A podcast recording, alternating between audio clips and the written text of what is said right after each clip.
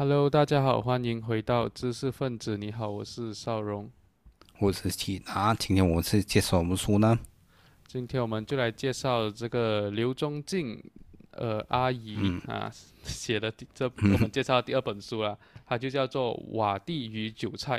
然后距离我们上一次介绍呢，我们是介绍那本《阿姨我不想努力了》嘛，应该有一段时间了啊。然后我们今天来介绍这本《瓦地与韭菜》，它也是类似那种一问一答的形式啊，只是它比较多聚焦的是在这个中国这个议题上面。那呃，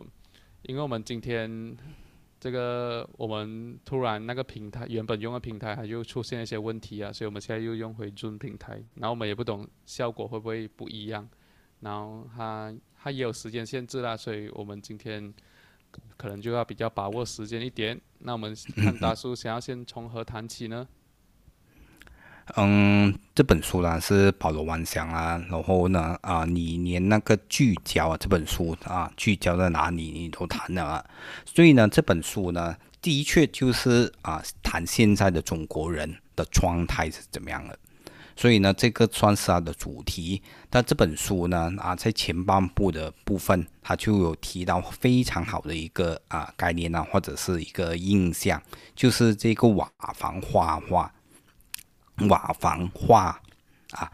瓦房电话啊，我的发音不准啊。嗯。呃，这个瓦房电话呢，其实讲到底呢，就是啊，越来越不济的意思。就是你啊，可能有一些印象了，就是我们的功夫为什么会失传啊？各种各样的功夫啦，啊，你做这样你不行，然后那一样就不行。不是讲这个中国啊，不曾出现过这种科技或者某一种科技。但是呢，它一定是会失失传的。如果你抓到这个概念呢，啊，你就知道什么是瓦房电话的意思了。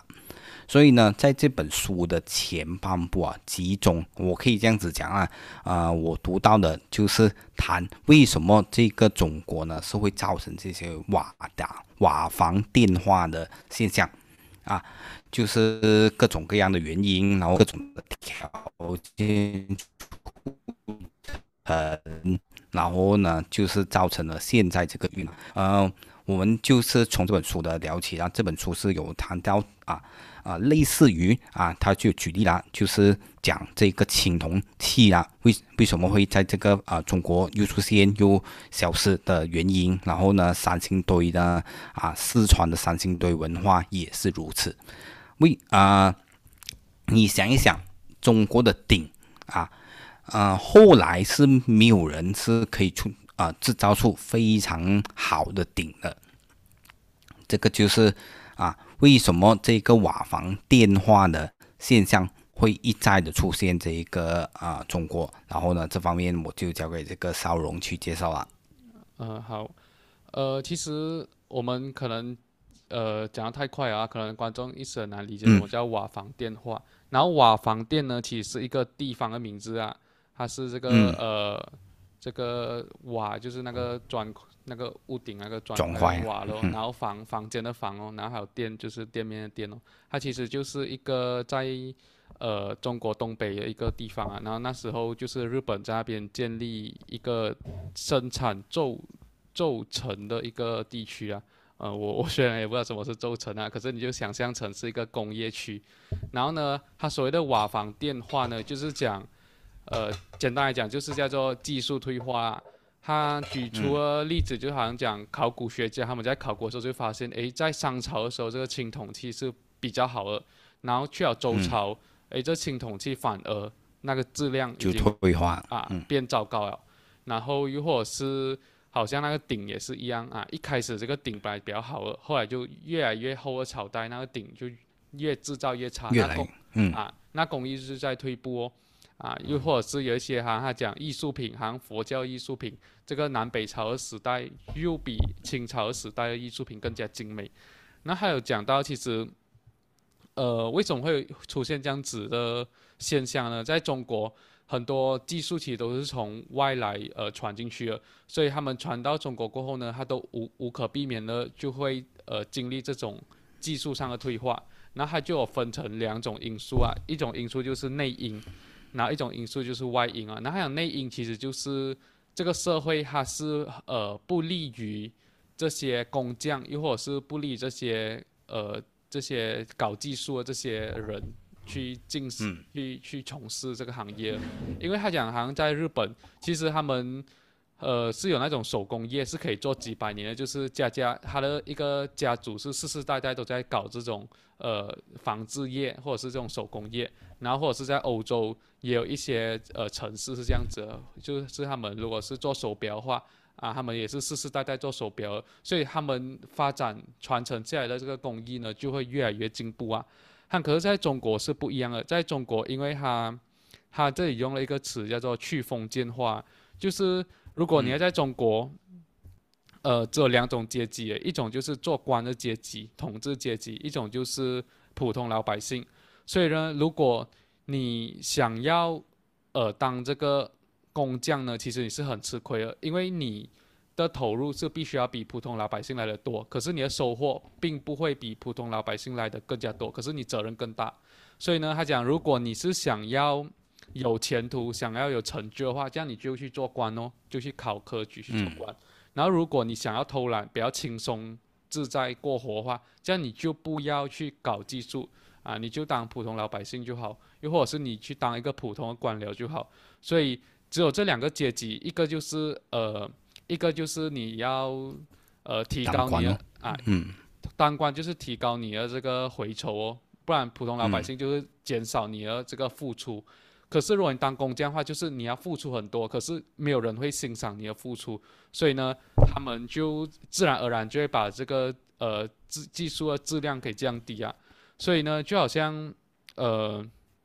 还有讲到是。呃，所以你看，我们现在很多亚洲最发达这个工艺的国家，就是像日本嘛，它制造车也是非常精良的，所以它这些都是有它历史的积累啦，不是你想要学习就可以马上学习来了。呃，这个就是一个呃内因的因素啊，就在这个内部，因为这个专制王朝不鼓励呃这个传承这个技术，然后世世代代都有那个特权的这种阶级啊，所以他们就没有办法让这个。呃，技术可以传承，然后另外一个因素是外来因素呢，就是因为他想中国其实是处于一个技术的边缘地带啊，所以它通常可以向外引入技术的成本是来的比自己发展更加好的。就好像你，如果你辛辛苦苦在中国，你自己靠自己研发出一个新的技术，可是又有一你的对手，他只要很轻易的去从好像从呃印度又或者从阿拉伯引进他们那边的技术，他就可以马上。呃，打垮你，所以你在你自己发展技术的这个呃，得到这个回酬其实不成正比的，然后就使得很多人他们想要技术的时候，他们都是从外外面引进的，所以每一代人呢，他们的最新技术呢，都是从外面来的时候呢，那个技术就没有办法做到这个传承哦。所以，海洋这个海洋这个现象呢，其实也不是中国独有啦。海洋在世界各地很多地方都是这样子，就好像在拉丁美洲也是这样子。海洋在世界上就是除了很少数的这个呃文化输出了这个呃技术输出的这个中心以外，就好像它指的就是好像呃这个呃中东这边地区。海洋除了这些地区以外，其实世界上很多国家或者是很多地区都是呃。进口这个技术而已，他们很难做到自己可以发展这个技术了，所以他就举出一个呃让我印象深刻例子，他就讲，诶，为什么这个《西游记》唐僧取西经是必须要往西去，然后这个日本呢是要学习的话，还是必须要派遣遣唐使来到中国？就是其实他的呃解释就是其实。呃，这个两河流域啊，又或者是这个阿拉伯地区啊，他们才是技术的中心。所以呢，如果你要学习技术的中心呢，你都是要从边缘地带，然后来到这个比较靠中心的地方了。所以中国就是那个边缘地带，而日本相对于中国呢，就更加的边缘。所以意思就是，中国它是呃向这些内亚地区输入技术，可是它同时也会输出给日本、韩国这些地方。所以你也不能讲中国是最差的。可是它确实在很多方面来讲，它的技术就是呃由外面引进来的。那我们就让大叔来分享一些例子啊。哦，呃，但是这本书提到的例子是非常多了。刚才这少龙的补充呢，其实是讲的详尽了。一句话讲完，啊，其实中国啊不是最差的啊一个例子，但是呢，中国是大国啊，它就如果它不能生产这个啊文化啊或者是各种各样的东西呢，它就有大的问题啊，这个是你一定要捕捉到的。呃，刚才少龙的补充呢，就是说明了几点啊。就是我总结一下啦，就是啊，这个我们可能是啊，从外因来讲呢，就是啊，这个社会本身呢，就是不尊尊重啊这个技术层面的，就是各种各样的条件啊促成的这一种啊局面。然后呢，啊，我们大概的就是有听过这一句话呢，就是叫做“教会徒弟没师傅”啊，这个呢算是这个内因啊。就是为什么啊，这些技术呢是会造成这个失传啊？我们也不能排除这样子的啊原因啊，这个就算是内因的部分啊，这个是我自己的一个总结啦。所以呢，换句话说，很多的技术呢，在这个啊啊中国呢，刚刚开始的时候，它就是出现了顶峰期啊，然后慢慢的衰退，然后慢慢的衰落，就是这样子的局面啊。所以呢，我们。啊，了解这个中国呢，就一定要捕捉到这个瓦当瓦房电话的啊这个现象了，这是怎么一回事？呃，这本书呢，刚才少龙的提到了，就是我们啊，它颠覆了很多我们的印象。怎么说呢？因为少龙刚才就提到了这个啊，有部分的提到了这个科举的制度，这科举呢是啊，我们一般人呢，就是连我啊。就是认为这个格局呢，啊，读这本书之前，应该是完全正面的，就是它没有什么负面的呃部分。但是呢，我们考量这个格局的时候啊，读了这本书我才知道，原来我们是要啊计算这个格局带来的代价是什么。就是换句话说，我们在考量格局的时候，很少去计算啊它的负面的成本是什么东西。这个。这本书呢，就提到这个科举呢，就是刚才少龙的补充啊，有讲到部分的呃原因是什么？就是啊，这个中国呢，非常的看重这个做官的，就是他把所有的人才都吸纳进去这个做官的体系当中啊，这个是科举呢，算是一个笼络人心，或者是把所有的人才呢，吸纳啊，所有有用的人才啊，都一定要做官，但是呢，将整个社会呢，就是为此付出沉重的代价。怎么说呢？因为你把所有的人才呢都吸纳去当官了啊，将啊没有人是在做这种技术啊，或者是做其他的东西啊，这个就是我们要承受的代价。这个啊，在各朝各代都是如此啊，所以呢啊，科举不一定只是带来正面的啊影响吧，它也是有负面的作用的。所以换句话说，我们家在考量这个科举的程度的时候，这个科举的空间的时候啊，也要想一想，为什么啊这个科举呢，其实有它的啊极其沉重的代价。这本书呢，当然是有提到，刚才少荣呢是提到啊我。可以用怎么啊书中的例子来去啊解说的吧？这本书就提到非常多的例子啦，我自己就提一提啊啊，例如这个四大发明啊，我们就是指啊这个纸啊，然后指南居啦，然后火药啦，画呃印刷术，这个就是四大发明。但是呢，这本书呢就是有画一些啊，虽然它是啊有啊这个问答题。就是一个问题，然后呢，看这个柳仲敬本身呢，就是有些问题他就是作答的非常的短啊，就是两面就是为止。但是有些啊题目呢，他又是作答的非常的长啊，你看到的东西呢，就是非常的多。他就特别的提到这个四大发明呢，其实只有纸啊勉强是为真了啊，这个纸呢啊也不是真啊，蔡伦独自发明的啊。等下呢，我就交给这一个啊少荣去介绍这个纸的啊作用啦。然后呢，其他的啊自然居啊啊这个火药啊，这个印刷术啊啊，这个我在讲这七亚山这个方面啦，这个指南局啊，这个火药已经所述啊，也不可以跟现代的啊这个社会的发明呢是相提并论的。就是例如这个指南局，我记得呢这本书呢特别的提到，其实我现在用的指南针啊啊，跟这个指南局是两个概念来的。就是这个指南，简单来讲呢，这个指南局呢不能够啊像这个指南针呢啊那样的操作，然后呢啊这个局呢也不能发挥它的明显的作用。所以呢，这个指南局呢其实是一种讲到底啊，其实是投放概念。啊，这个火药呢，我们也知大概的知道啊，它就是啊演变成中国的这个呃火花火啊，然后呢是啊往这个啊这方面呢是发展了，所以呢这个火药呢也不能跟这个啊后来发明的各种的炮药啊炮火啊相提并论的。这个印刷术呢，当然就是更加不能够跟古腾堡的。活体和活字印刷术相提并论啦，啊，这个印刷术呢，其实只是非常粗略的一种啊技术吧，它也不是活字印刷术的啊可以同日而言的啊相提并论的一个概念。所以呢，后面的这三种的东西呢，其实都是一种投放概念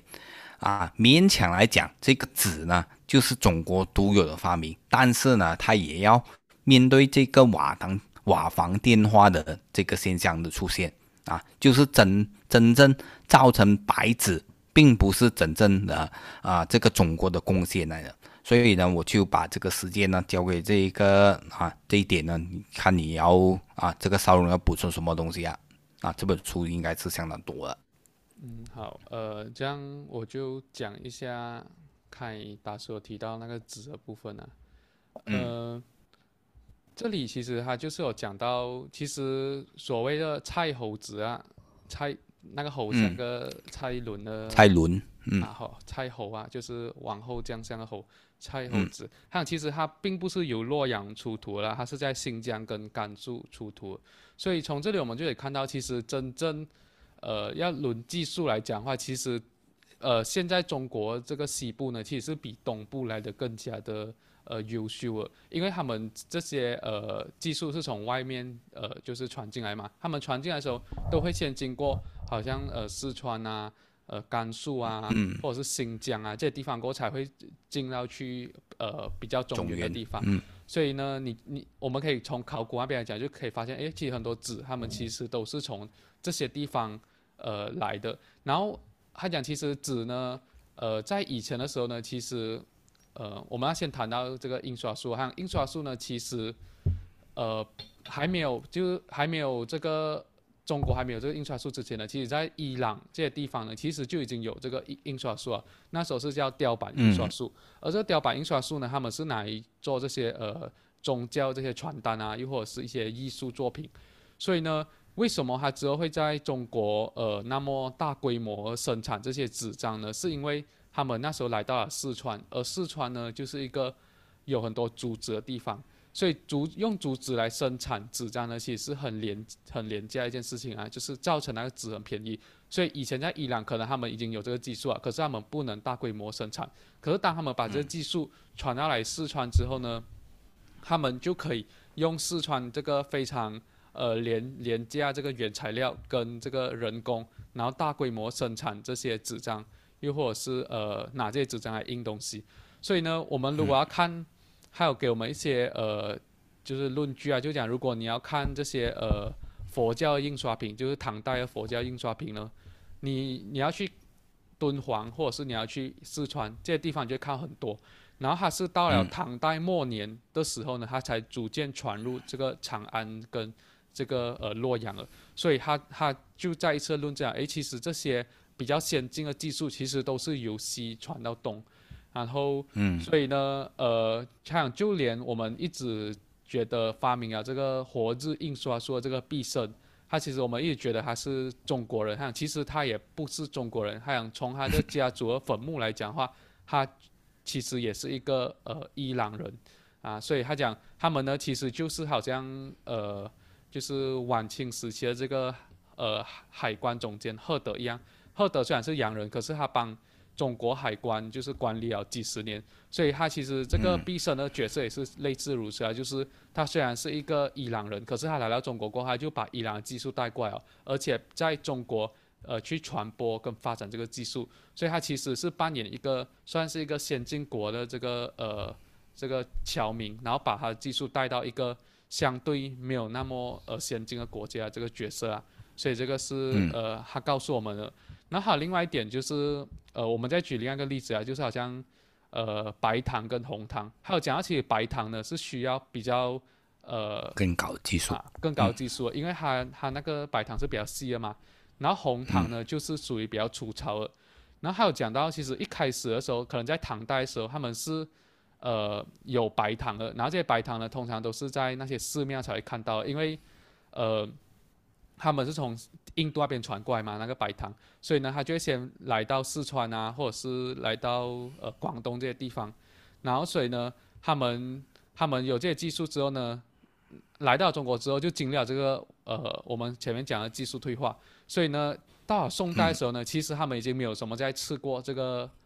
呃白糖了，所以他们很多时候那时候就开始制造这个红糖，然后红糖呢就是比较容易哦，就是。你只要把你的那些呃乡村乡区的这些妇女儿童，就是很闲暇的劳动力全部集合在一起，然后呢就把那些呃糖那些呃甘蔗，就是质量没有那么好的甘蔗啊，就是把它们熬出来，就变成了这个红糖。所以呢，它虽然是没有什么甜，可是比起呃没有，这样还是还算不错啦，起码还有一一点甜。所以呢，还有讲到其实这种糖呢，在国际上其实卖不出去了。因为欧洲人他们在世界各地可以种更好的糖嘛，然后好像夏威夷糖啊，或者是菲律宾糖啊这些糖，所以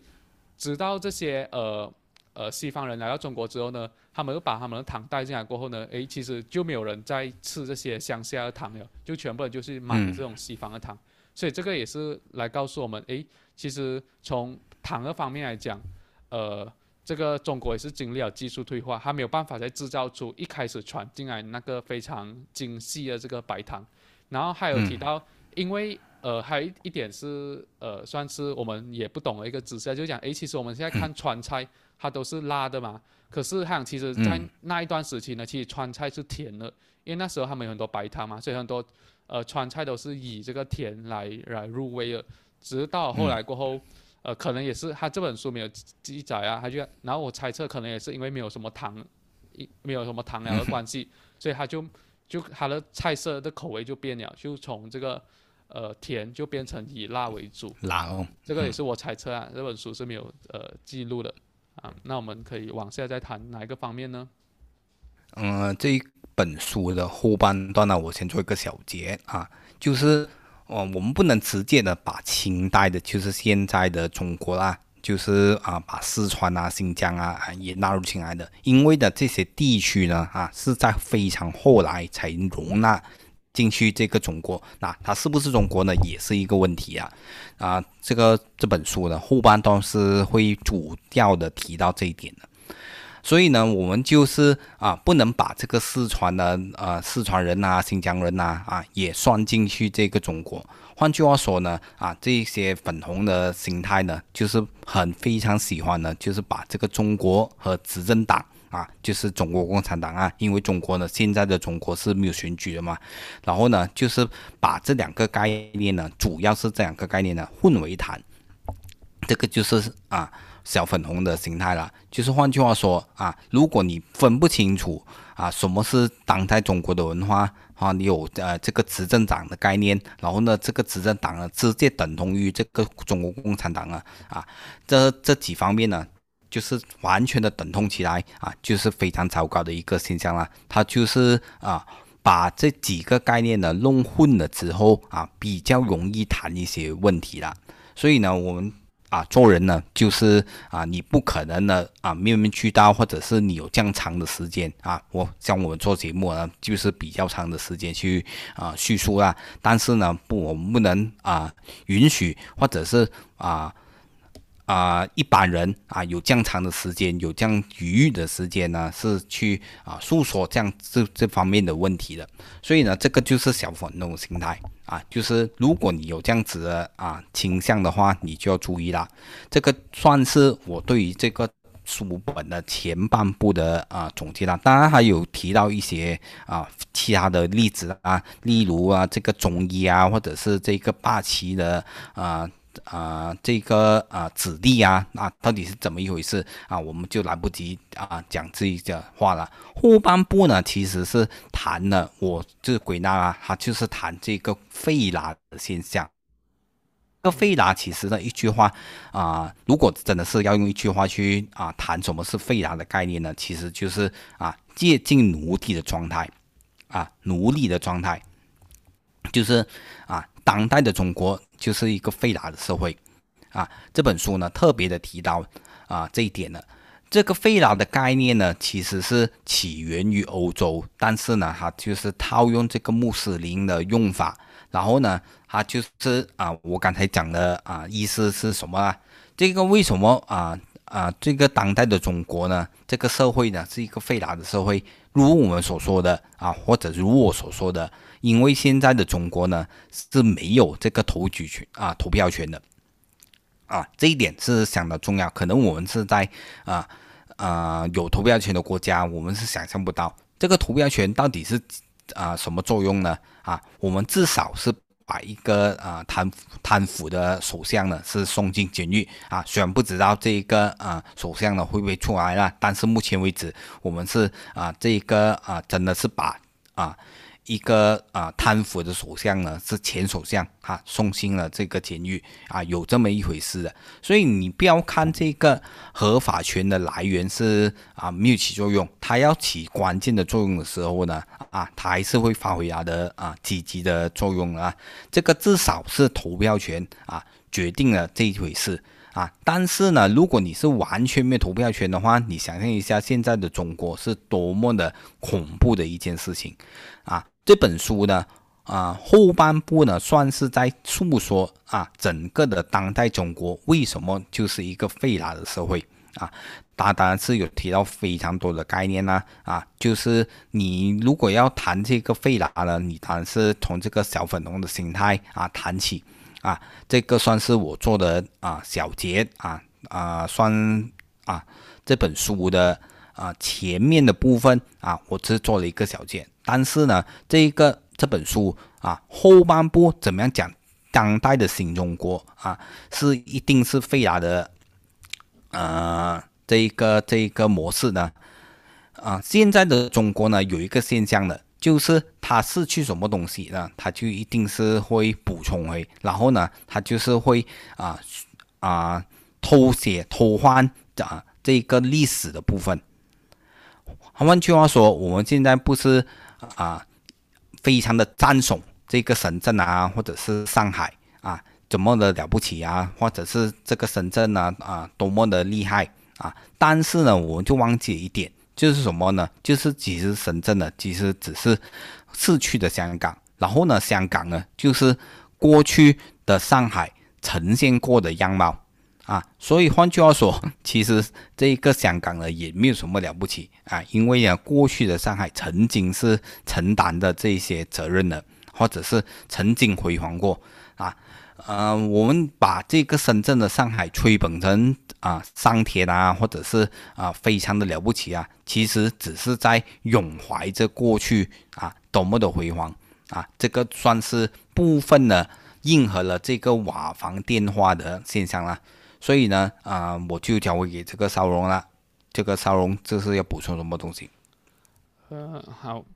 然后呃，还其实还讲清楚一点，就是讲呃，为什么深圳会成功，就是因为呃，除了深圳以外的这个中国大陆其实都是很失败，所以深圳才会成功。因为他讲，如果其他地方呢都有呃比较好的制度。的话哦，其实那边的资本或者是那边的人才就会留在那边嘛，就不会呃都跑来深圳嘛。所以深圳之所以会成功，就是因为其他地方做不好，所以才让深圳成功。然后香港的那个例子也是一样哦，香港在过去之所以成功，是因为呃这个中国就把上海上海给给搞垮嘛，所以上海那边垮过后，其实人那些呃资本跟那些人才就全部跑到香港去，所以就造成了香港的成功。哈，所以这些都是呃不值得高兴的事情来的，因为他们都是呃，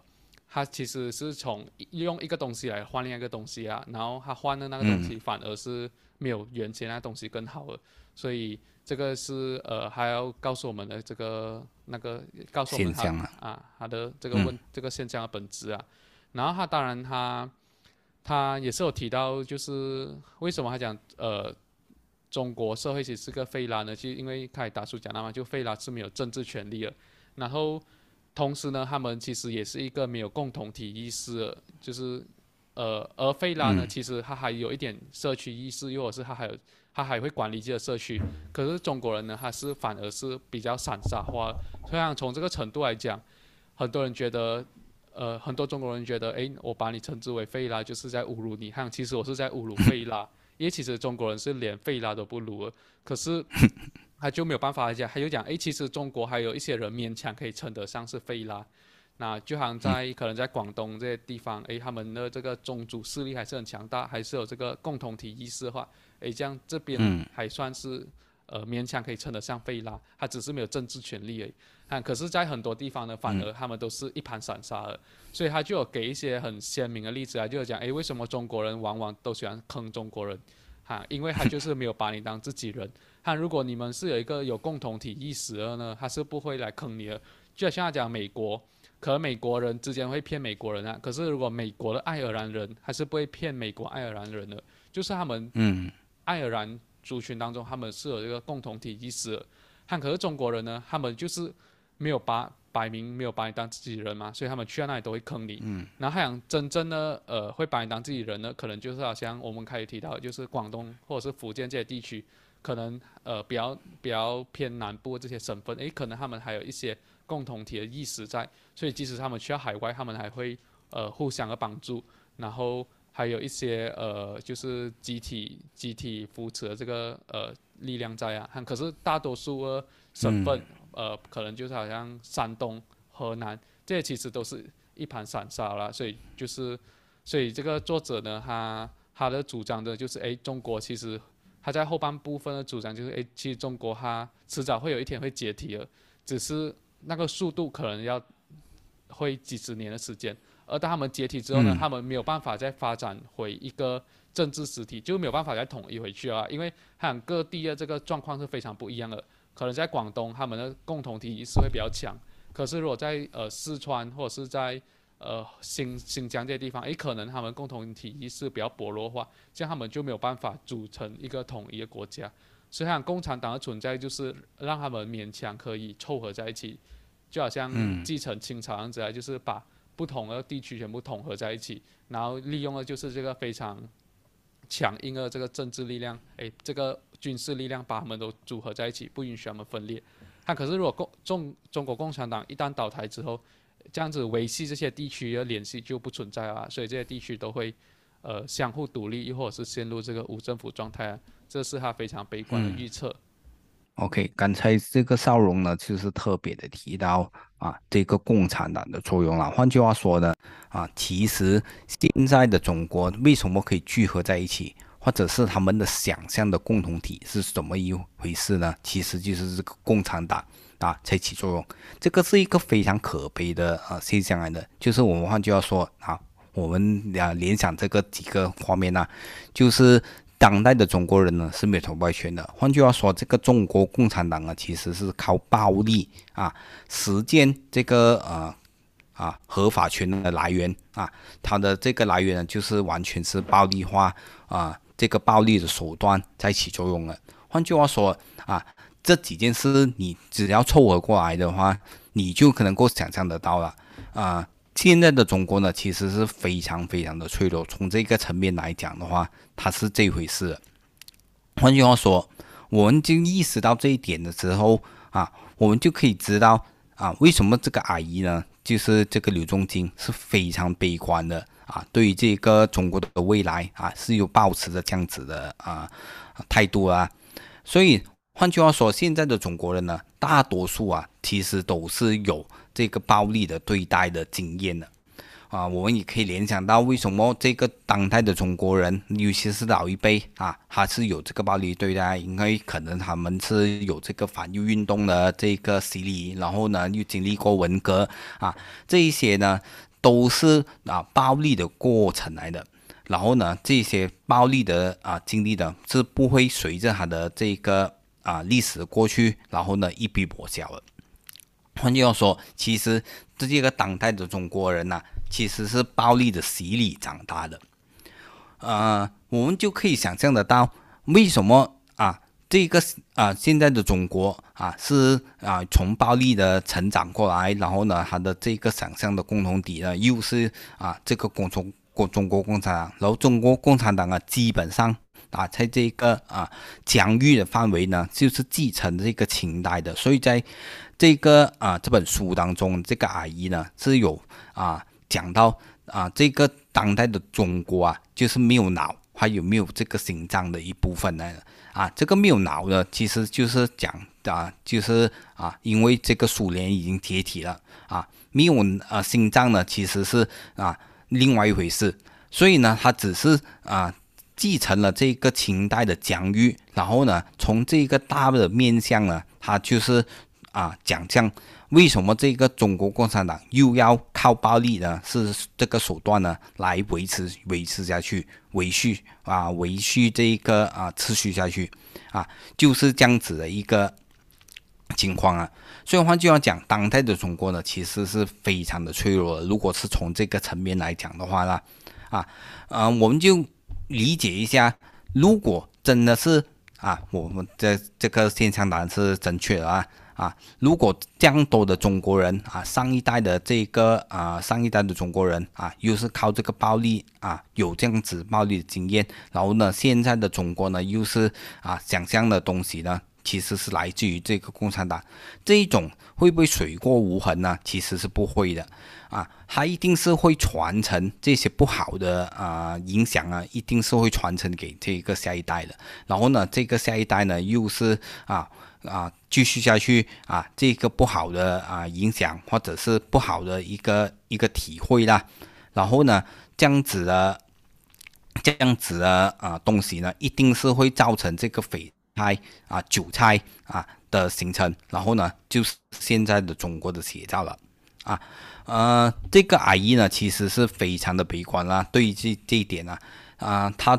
啊，在这本书当中，他也提到了，其实是啊，给这个啊这个问题呢是有提到这个面向啊，就是啊，给这个当代的中国的年轻人呐啊，又是怎么样的一回事啊，或者是他有怎么样的劝解啊，或者是还有怎么样的出路？这个阿姨呢，其实是给出的，我还记得啊，给出非常悲观的建议的，就是啊，这个阿姨呢本身呢，就是啊。啊，有提到这个君子不立围墙之下的这个啊说法。换句话说，如果这个当代的年轻人，这个中国的年轻人啊，真的要出头，真的是要脱贫的话，他就应该是去老片的啊。但是我们知道，这个老片呢，应该是没有好下场的。换句话说，其实还是给了一个非常啊不好的一个出路啊。换句话说啊，也可以这样子去理解啊，当代的中国的年轻人其实是没有。啊，出入口可言的啊，这个老片呢啊，我不知道这个啊阿姨是不是这样子想啊。其实如果你进入这个体系呢，也是一种老片啊，至少我这样子认为是啊这回事。啊，不懂这个烧荣本身呢是有怎么样的想象呢？你读了这本书之后，你是有有没有这样子的一种看法？呃。因为我毕竟不是在中国生活的年轻人啊，所以我也是没有办法来代替他们来来讲，哎，这这本书讲的东西对不对？可是我觉得它有很多地方，哎，其实都能让我们就是，呃，去理解这个事情存在的这个本质啊，它问题到底是在哪里啊？所以这是这本书能有一些收获地方啊，就好像还有提，看我们又讲嘛，就是中国解体，那所以它其实整本书。它其实都不是用我们可以所称呼那些地方名来称呼那些地方啊，就好像他不会讲四川，不会讲广东，不会讲呃江苏，然后他是讲讲诶，就是呃四川话就是讲巴蜀，就是蜀国蜀，然后这个广东还有讲南粤啊，这个粤语的粤南粤，然后又或者是这个江苏这些地方，它可能就叫吴越，就是吴国跟越国啊，吴越。所以它其实，呃，如果你我们不是经常阅读或者是第一次阅读这个阿姨的著作的话，其实我们会呃不是很有一些隔阂啦，嗯，这个这个词到底是指哪一个地区？可是他其实出过很多本书，他都是在讲这些不同地区的这些历史啊，所以他主张就是，哎，这些地区，他们其实都不应该被统一成一个民族国家，因为这个民族都是被构建出来的，他们根本没有共同体的意思，所以他们分崩离析呢是迟早的事情诶，所以他们要建国就是一呃可以考虑回这些名字 啊，要建国就可以考虑回这些名字哦，就是。好像上海可以独立出来啊，然后跟周边地区建立一个吴越国，然后这个呃广东可以独立出来变成一个南越南越这个国，然后就有一些国有一些地区就真的是一盘散沙的话就没有办法，他们可能就会陷入无政府状态。然后还有讲，所以这个呃是如果我们不了解中国话，我们就会把中国只是当成是一个一个政治实体来看待，可是它其实它底下是。每个地区的发展都是很不平衡的，所以他们是呃不是不是好像每个中国人都是想一样的东西的啊，所以呃我们就不能够一概而论啊。然后另外一点就是我印象非常深刻的是，他讲为什么习近平会一直要杀人？这里的杀人就是讲好像他会一直要把那些老的干部抓起来，或者是他对手抓起来。他其实是因为这个共产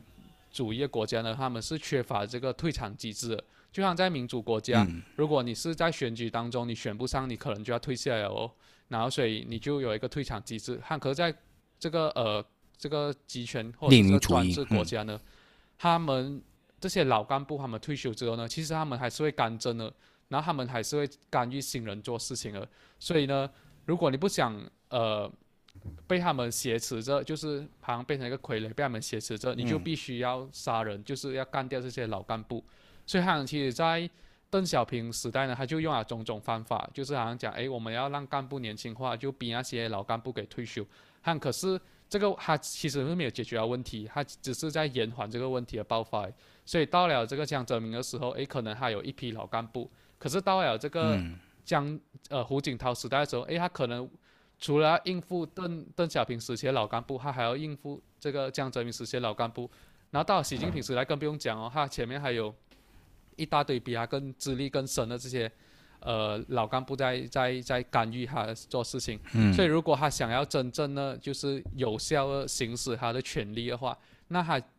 呃，又不想要推行这个民主化的话，他就只能通过杀人的手段，然后来避免自己被挟持。啊，这个是我印象非常深刻了，就想，哎，原来如此，所以，呃，为什么民主国家它起码有一点是好的，就是哎，起码这些老干部如果他们在这个政党里面，他们选举选输了，他们起码可以跳到另一个政党，然后可能再来过，所以就避免了很多冲突跟这些呃暴力事件。那在中国就没有办法，因为他就是呃比较专制嘛，所以如果他又不允，你又不想他干政的话，你就只好呃就是除掉他，这是唯一的办法。所以这是我我印象也非常深刻的地方。然后我就再补充这一点，就是呃。